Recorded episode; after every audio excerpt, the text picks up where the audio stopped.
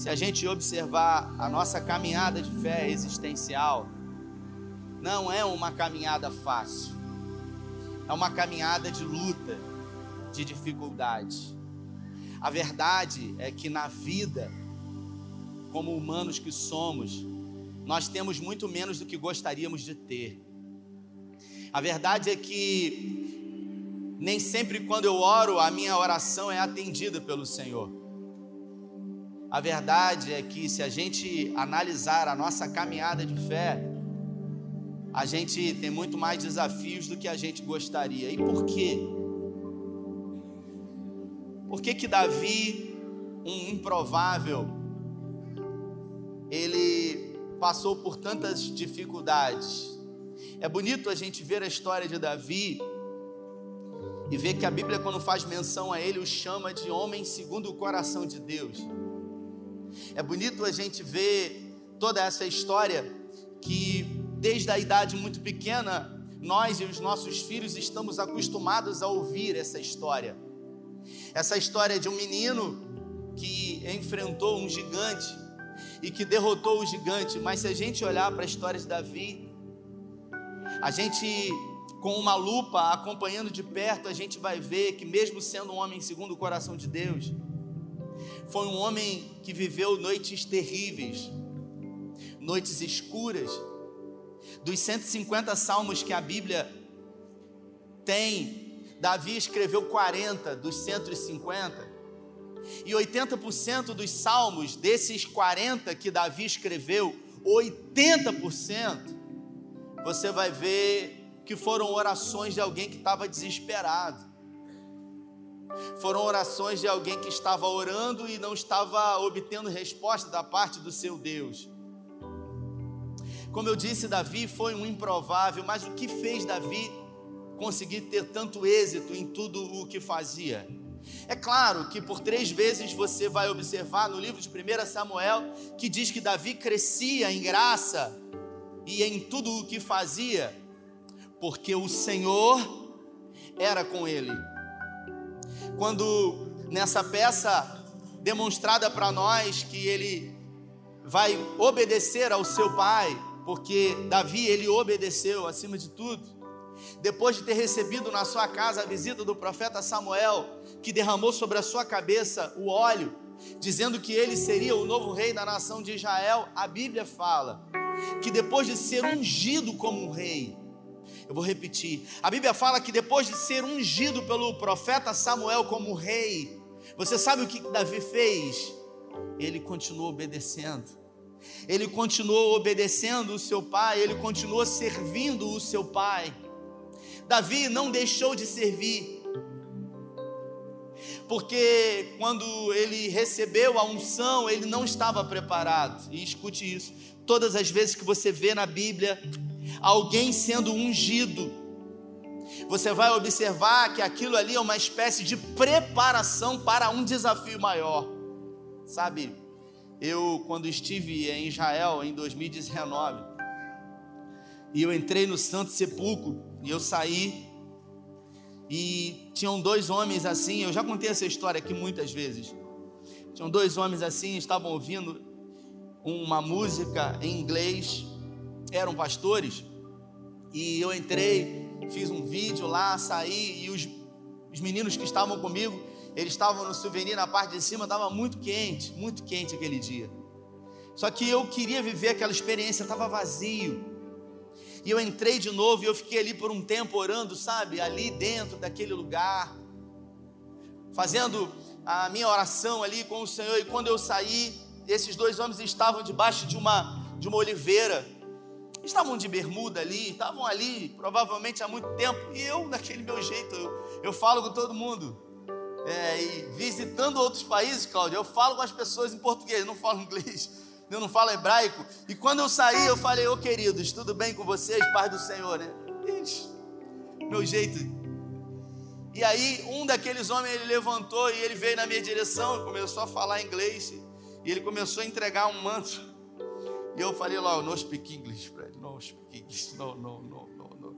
O guia veio e o guia começou a traduzir e ele falou assim: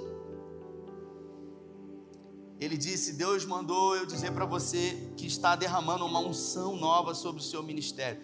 Irmãos, quando ele, quando ele disse isso, eu confesso que eu não fiquei feliz, porque eu sabia que unção representa preparação, ou seja, vem chumbo grosso aí, meu irmão. Eu falei: Meu Deus, mais luta. Vem chumbo grosso, mas vem preparação, porque a preparação vem antes. E eu confesso que eu falei misericórdia, Senhor. E até então, né, aquela coisa, você fica preocupado, né? E eu veio com o pé atrás, falei: sangue de Jesus tem poder, será que você é de Deus mesmo? A gente não fala isso normalmente, sabe? Mas isso passa pela nossa cabeça. E eu me atrevo a dizer: eu falei, cara, isso é coisa da cabeça dele, isso é o homem falando. A gente duvida. E eu, ali na hora que o cara falou, eu falei: sangue, eu já estou passando uma luta, Senhor. Porque eu tinha acabado de assumir a igreja com muitos desafios. E eu confesso que falei, rapaz, isso, não deve, isso é coisa. Ele deve estar aqui falando e tal. E no dia anterior eu estava no Monte das Oliveiras, num lugar muito especial, marcante, quando eu me sentei ali no Monte das Oliveiras, de frente para Jerusalém, naquele específico lugar onde Jesus esteve, e ele falou: Jerusalém, Jerusalém, como eu gostaria de trazer você para perto de mim, como a galinha traz para si os seus pintinhos, e ali eu fiz uma oração ao Senhor, eu coloquei diante dele, Alexandre, uma petição. E no outro dia, enquanto aquele homem falava, eu, eu vim aqui dizer para você, Deus mandou eu te dizer que está derramando sobre a sua vida, sobre o seu ministério, uma unção nova. E ele disse: para você ter certeza de que é Deus que está falando com você, quando fala isso, aí você já treme. Aí você já fala: Meu Deus, é aquela coisa, vai confirmar o negócio. O cara foi e falou assim: Deus contemplou a oração e ele disse: Que você fez ontem no Monte das Oliveiras naquele momento, o Vinícius estava aqui comigo, né, Vinícius? Vinícius está aí, ele estava lá comigo nesse dia, e ali eu, eu fiquei muito tocado, porque eu havia feito uma oração ao Senhor um dia antes, no Monte das Oliveiras, e, e eu tive a certeza que vinha chumbo grosso, e veio, e veio, mas a preparação, ela também veio, e eu quero dizer para você, que nessa caminhada existencial de fé, de que forma crescemos, de que forma desenvolvemos na vida, de que forma os nossos dons e os nossos talentos são aperfeiçoados, se não através das dificuldades e lutas. Davi, quando recebeu a unção, ele recebeu a preparação, e a Bíblia fala que o Espírito do Senhor se apossou dele, e a partir dali, irmãos, muitos desafios Davi enfrentou, mas em todos eles o Senhor era com ele. Davi foi perseguido como um cão durante 17 anos. Davi fez orações e deixou para nós escritos nos salmos pedidos de ajuda, clamores por socorro. Nós estamos falando do homem segundo o coração de Deus e a pergunta que eu me faço é como nos tornamos melhores? De que forma nos tornamos melhores? Que forma a nossa fé é exercitada, se não através das lutas e dificuldades? A verdade é que nós não queremos passar por lutas e dificuldades. Mas quando passamos pelas lutas e pelas dificuldades, a nossa fé, ela é fortalecida, ela é exercitada. Se a fé é um dom, ela pode ser aperfeiçoada e de que maneira Deus poderia aperfeiçoar a sua fé nas nossas vidas, se não através das lutas e tribulações? Mas o apóstolo Paulo, ele diz que as tribulações desse tempo presente jamais, repita comigo, jamais. De novo, jamais. Paulo diz: as tribulações desse tempo presente jamais poderão se comparar com a glória que há de ser revelada a nós em Cristo Davi ele foi obediente e ele temeu o Senhor. Quando Davi escreveu o Salmo 23, branco, quando ele resolveu escrever o Salmo 23, as três primeiras palavras, Alexandre, do Salmo 23 é: O Senhor é. Davi resolve falar sobre o Deus da vida dele. Davi resolve falar sobre esse Deus que tudo fez por ele no Salmo 23. E ele resolve usar uma analogia segundo aquilo que ele conhecia, afinal ele era um pastor. E ele começa dizendo: O Senhor é. E eu quero perguntar para você, porque para Davi a gente sabe, e se você não sabe, basta você ler o Salmo 23, que você vai entender o que o Senhor é para ele. A pergunta que eu faço para você nessa noite é: o que o Senhor é para você? O Senhor é o que na sua vida? Talvez você diga: o Senhor é tudo para mim. Disse em poucas palavras algo muito vago. Porque Davi disse: O Senhor é. E nesse tempo presente, muitas pessoas se relacionam com Ele pedindo coisas, e Ele é Deus e Ele é Pai, colocando diante dele necessidades, petições, angústias, questões, milagres. E quando o Senhor ele não realiza, acabamos nos frustrando, nos decepcionando e às vezes até deixando de caminhar. Então o Senhor não é. O Senhor é o meu pastor, e de nada eu terei falta. Algumas traduções dizem: nada me faltará. Ele diz: deitar-me faz em verdes pastos, guia-me mansamente por águas tranquilas. Observe que Davi em nenhum momento na sua fala do Salmo 23, ele deixa de colocar na sua caminhada de fé as lutas e dificuldades. Mas são exatamente dentro das lutas e dificuldades que esse Senhor que é, que o livra ou que está com ele, permitindo que ele passe. Se a gente observar no Evangelho de Mateus, no final do Evangelho de Mateus, quando Jesus ele reúne os seus discípulos é e ele e ele participa da ceia com os seus discípulos. E ele chega para um, um dos discípulos mais proeminentes, chamado Pedro, que todo mundo conhece. E ele se dirige para Pedro e ele diz para Pedro: Pedro, Satanás pediu ao Pai para cirandar você como trigo, para moer você. Em algumas traduções, o Eudine Peterson diz: Satanás teve autorização de Deus para moer você. E Jesus diz: Mas eu roguei ao Pai para que a sua fé não desfaleça. Sabe, quando eu penso sobre isso, Cláudia, eu fico pensando nessa fala, porque Jesus diz para Pedro que Satanás recebeu autorização para moer Pedro. Mas Jesus intercedeu ao Pai para que a fé de Pedro não desfaleça. Não seria mais fácil Satanás receber um não? Pensa comigo, não seria mais fácil quando Satanás pediu autorização, Deus dizer, não vai tocar nele, mas não é isso que o texto diz, Salomão. O texto diz, Jesus dizendo que Satanás pediu autorização e Deus deu para moer Pedro.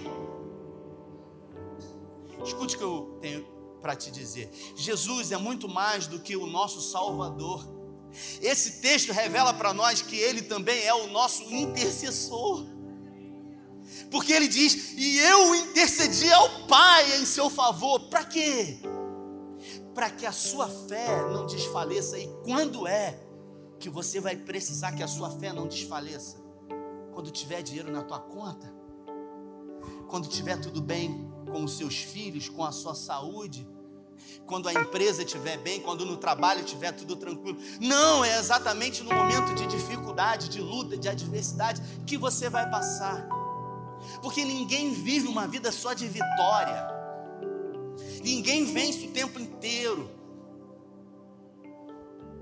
mais cedo ou mais tarde, o inverno ele chega.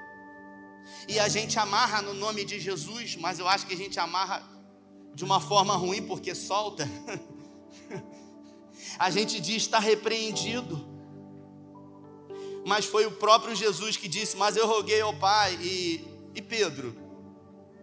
E Pedro, na posição, disse: De maneira nenhuma, Senhor, eu vou contigo até o fim. Ó, oh, ainda que todo mundo aqui te abandone, eu jamais te abandonarei. E Jesus olha para ele e fala: é, O Evangelho de Marcos fala isso.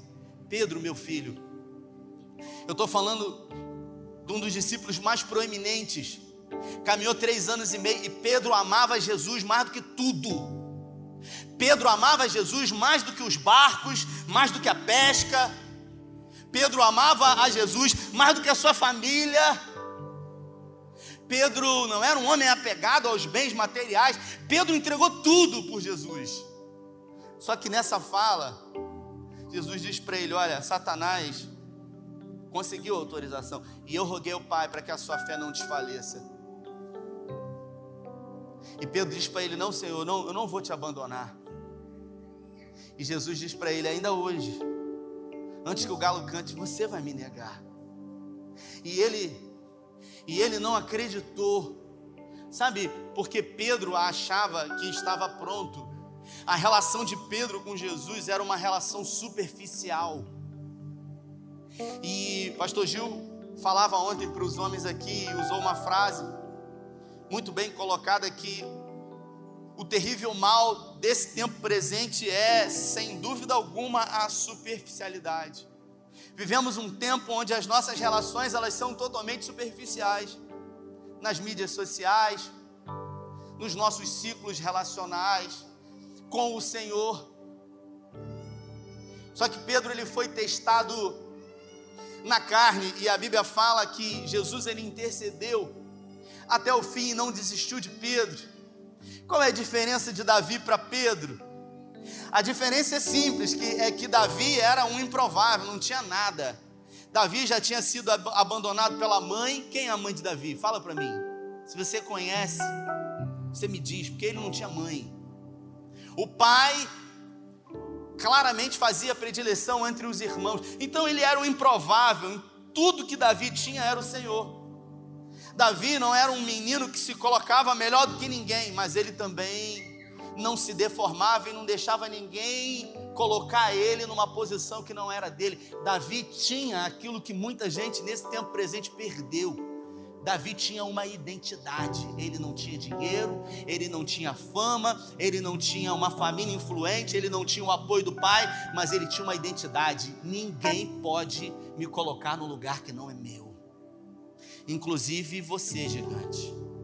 Porque o exército todo teve medo e ele, ele tinha um currículo. Peraí, mas um menino de 17 anos, você já parou para pensar? Um exército milhares de pessoas, e ninguém teve coragem de se colocar à disposição para enfrentar. Davi falou: Eu vou. Qual é o prêmio aí? Ó, oh, você vai ser livre de impostos. Ele falou: Eu vou. E ele foi. E quando ele chegou diante de Saul, Saul falou para ele assim: Mas é você? Você não tem a menor condição. E ele falou: Pois é, não tem ninguém. E por que que Saul foi convencido, Salomão? Por que, que você acha que Saul, com a cabeça que tinha, deixou Davi entrar naquela guerra? Ah, porque foi o Espírito Santo. A gente tem o costume de querer espiritualizar tudo. Não foi não. O que fez Saul pensar na possibilidade de Davi enfrentar Golias foi uma coisa simples: o currículo que ele tinha, as lutas que ele já tinha enfrentado os gigantes que ele já tinha derrubado na sua vida, porque Golias não foi o primeiro gigante que Davi derrubou. Tem gente que acha que foi. O primeiro gigante que Davi derrubou foi a ausência da mãe dele, que não foi fácil ele vencer. O segundo gigante que ele derrubou foi a predileção do pai, que foi muito difícil dele vencer. Talvez o terceiro tenha sido o urso o leão. Peraí, você já matou um urso? Pois é, matei. Você já matou um leão? Também. Então, se você matou um urso e leão, você pode. E eu me dirijo a você. Eu queria que você parasse e pensasse por um momento os leões que nessa caminhada existencial de fé até hoje você já matou. os ursos que você deixou pelo caminho, os gigantes que até o dia de hoje você já enfrentou. E quando chega hoje, diante desse desafio que você está enfrentando, que normalmente a gente acha que é o maior da nossa vida, a gente acha que não tem jeito. A gente acha que acabou, a gente acha que a gente não vai conseguir, a gente acha que agora sim é o fim, mas não é. Porque o nosso currículo de lutas e dificuldades enfrentadas, eles vão nos capacitar a vencer esses novos desafios que se apresentam. Irmãos, os desafios eles só aumentam. A notícia boa é que a fé também só aumenta à medida em que colocamos ela em prática. A fé, ela só é colocada em prática quando você não está entendendo o que está acontecendo. Porque ninguém exercita a fé quando você entende tudo. É quando o arcanjo diz que tudo diz que não que a voz do Senhor nos encoraja a prosseguir. E por que, que a gente acha que na nossa vida a gente não vai conseguir? O que nos difere de Davi? Um improvável, improvável por improvável, eu também sou, você também é. Ah, mas ele tinha, pois é, ele tinha terríveis defeitos, como eu e você. Assim como Pedro que teve e que Jesus disse que intercedeu e rogou ao Pai e nunca desistiu. E foi até o fim, mesmo Pedro se decepcionando tanto com ele, saindo chorando amargamente, voltando para sua antiga profissão que era pesca. Jesus foi lá, mandou recado e falou: Olha, eu, eu não desisto de você. Agora, o problema é quando a gente mesmo desiste da gente. O problema é quando a gente mesmo resolve jogar a toalha. É quando a gente mesmo já não quer mais. E se você não quer, ninguém pode fazer, nem Deus, porque Ele respeita. Então, caminhando para o final aqui da minha reflexão, eu digo para você que você precisa nessa vida encarar a sua realidade, porque Davi foi colocado diante de Saul e conseguiu convencer Saul apenas com o currículo. Olha, eu já enfrentei um urso, matei. Eu já enfrentei um leão. Ah, você já matou? Já. Então isso é suficiente. Tragam a minha armadura e colocaram a armadura de Saul nele. Colocaram uma realidade em Davi que não era a realidade dele. E ele viu que com a realidade dos outros ele não conseguiria fazer. Afinal, aquilo era muito maior do que ele, ele não conseguia sequer se mover.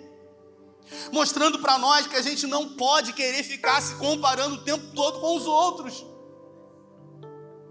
Se existe alguém que eu e você precisamos nos comparar, é com a gente mesmo. E então ele observa e vê que ele não tem a menor condição, sabe por quê? Porque não é com aquilo ali que ele vai enfrentar o gigante porque o currículo dele não foi com aquilo ali que ele construiu, e sim com uma funda e com cinco pedras. Eu tive lá no, no Ribeirinho de Davi, sabe, Salomão, e eu trouxe até algumas pedras de lá, desse lugar, e o guia falou para mim, você sabe que a Bíblia fala que Davi ele pegou quantas pedras Davi pegou? Quantas? Quem sabe? Cinco pedras. Repita comigo, cinco pedras. E o, o guia, o Isaac, ele disse para mim, pastor, você sabe por que, que Davi pegou cinco pedras? Falei, pô, eu acho que ele era, ele era meio ruim de mira. Se fosse eu, eu enchi o bolso. Aí ele disse, não. Estudos judaicos dizem que Golias, ele tinha quatro irmãos. Golias ele tinha quatro irmãos, era uma família de cinco homens. Por isso que quando Davi desceu no ribeirinho, Davi escolheu atentamente cinco pedras. Ele falou: Eu vou pegar uma para cada irmão, porque provavelmente o exército vai fugir, mas quem sabe os irmãos venham querer vingá-lo. E se vier, vai ter o mesmo fim.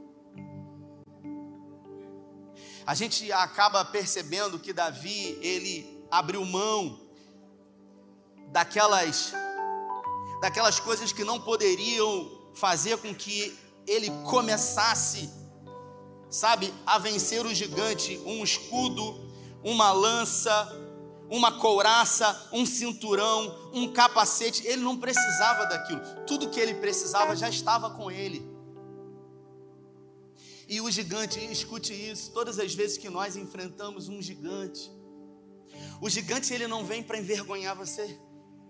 O gigante ele não vem para humilhar você. O gigante até pode afrontar você, mas o gigante ele vem para promover você. Porque Davi, ele foi um antes de vencer Golias. E depois outro, porque o gigante foi um divisor de águas na vida de Davi. Golias promoveu Davi. É aquele lá, ó, foi o que matou. E é isso que será na minha vida e na sua vida. Talvez você esteja nesse tempo presente enfrentando um grande gigante. E eu quero declarar, segundo a palavra de Deus profeticamente na sua vida, que esse gigante vai promover você promover para um nível de fé em Cristo maior do que você tem vivido, promover você para experiências mais profundas no Senhor do que você já tem vivido. Se coloque de pé. Eu quero orar com você. Se essa palavra falou o seu coração, eu queria que você fechasse os seus olhos. Porque a gente tem muitos exemplos sobre Davi, bons, um homem segundo o coração de Deus. Mas a gente também tem alguns exemplos ruins de Davi. Davi ganhou muita, muitas batalhas, todas que ele enfrentou, ele, ele teve vitória. Mas as, as principais batalhas da vida de Davi, Davi perdeu que foi na família dele, na casa dele. Sabe? Davi ele não teve sucesso no casamento. Davi não teve sucesso na sua relação com seus filhos. Por quê? Porque Deus essa área não trabalhou. Não, não. Deus ele só trabalha aquilo que nós colocamos diante dele. Um dia eu disse numa mensagem aqui que se é importante para você, é importante para Deus. Agora, se não é importante para você, não será importante para Deus. Por isso, nós precisamos estar atentos a colocar diante de Deus aquilo que são questões importantes. Porque Davi refletiu os relacionamentos que viveu com o seu pai. Foi um péssimo pai, mas foi um homem segundo o coração de Deus. Foi mas foi um péssimo pai. Está lá em Hebreus no capítulo 11 como herói da fé. Tá, mas foi um péssimo pai, foi um péssimo marido. Por quê? Porque ele não se atentou para isso. Sabe? Um dia eu vi uma frase, Salomão disse isso. Um testemunho que ele contou, sabe? Às vezes nos falta o jeito, sabe? De lidar com questões. Mas eu quero dizer para você que enquanto você estiver vivo, ainda é esperança para você reconstruir as suas relações. Foi lindo o que a gente viu aqui com crianças maravilhosas, mas a história de Davi foi trágica. Porque quando o seu filho Aminon, ele violou a sua irmã chamada Tamar, Davi, a Bíblia fala que ficou indignado e fez o quê? Não fez nada. Primeiro, porque não tinha nenhum relacionamento com os seus filhos, e segundo, porque não tinha nem moral, estava vivendo um adultério. Mas, mesmo assim, Deus nunca desistiu dele. Poderia estar ouvindo uma história aqui de um homem que foi um exemplo de um pai. O tempo passa. Quanto tempo mais eu tenho? Eu não sei. Quanto tempo você tem? Eu estava em casa mais cedo estudando e o meu filho foi lá no escritório. Aí falou assim para mim: Papai, vem brincar comigo. Eu falei, eu falei comigo mesmo: Eu preciso estudar. E eu olhei nos olhos dele com um carrinho na mão, sabe? E eu falei: se eu não for, eu vou me arrepender disso. Aí eu peguei ele, desci e falei assim: vamos fazer bolo. Aí não tinha bolo, aquele bolo de caixinha, porque eu queria fazer o bolo de caixa. Quem sou eu para fazer? Aí eu falei: vamos comprar na esquina. Fui na esquina, comprei. E quando a mãe desceu, eu estava misturando massa, ele botando os ovos, botou mais do que deveria leite. E a gente mexeu, se sujou todo e a gente fez um bolo. E talvez você diga, pastor, mas você não ia pregar? Pois é, a melhor pregação foi essa. Foi a vivência. Porque seria muito bom eu vir aqui falar palavras de vitória que vai fazer você ficar todo arrepiado e dizer aleluia, glória a Deus. Mas a vida real não é assim. Por isso, feche seus olhos. Se você está com a sua família, eu queria que você se abraçasse com ela aí. Nós vamos orar, pedindo ao Senhor que nos dê uma porção nova do teu espírito. Feche seus olhos. Pai, nessa noite, queremos pedir ao Senhor que o Senhor nos ajude, nos ajude nas nossas debilidades, nas nossas fraquezas, nas nossas falhas, nas nossas omissões, nos nossos excessos. Pai, que nós possamos compreender qual é a nossa medida, a medida certa de equilíbrio nesse tempo, nesse tempo de relações tão superficiais, que possamos entender, Pai, que os gigantes que se apresentam vêm para nos promover, nos elevar a um nível de fé, como eu disse, de intimidade, de experiência contigo. Pai, queremos viver uma vida que vale a pena ser vivida, uma vida simples, comum, mas uma vida profunda relacional, intencional com o nosso próximo, mas também na nossa casa, com os nossos filhos, com a nossa esposa, com o nosso marido. Nos ajude, Senhor. Nos ajude, renova, ó Deus, as nossas energias. Guarda a nossa casa, Senhor, os nossos filhos. Nos dê sabedoria, Pai, diante desse tempo presente. Nós não queremos jogar a toalha, porque o Senhor não nos chamou para retroceder, mesmo improváveis, incapazes. É conosco que o Senhor está contando nesse tempo presente. Eu quero interceder por essas crianças, Senhor, que estão, que vieram aqui, crianças que vivem todos os dias com um olhar num poder paralelo, diante de nós aqui, bem perto mas nós, enquanto igreja, temos a responsabilidade de acreditar que através da tua palavra, que é poderosa, essas pessoas serão transformadas poderosamente. Porque tudo que o homem precisa fazer é dar a uma oportunidade. Uma oportunidade, o Senhor muda tudo, a realidade. Uma oportunidade. Nós entregamos a vida dessas crianças nas tuas mãos nós queremos interceder por elas, pedir que o teu Espírito Santo marque a vida delas. E declaramos que serão homens e mulheres de bem, mesmo diante de uma sociedade deturpada, que os convites para esse mundo não terão sucesso na vida deles. Nós oramos também pelos nossos filhos, Pai, e pedimos que o Senhor nos ajude para sermos exemplo porque os nossos filhos, eles serão aquilo que eles estão vendo que somos e não aquilo que nós dizemos para eles. Nos ajude, Pai, nos fortaleça. E que essa semana que começa hoje seja a melhor semana da nossa vida para a glória do teu nome. Amém.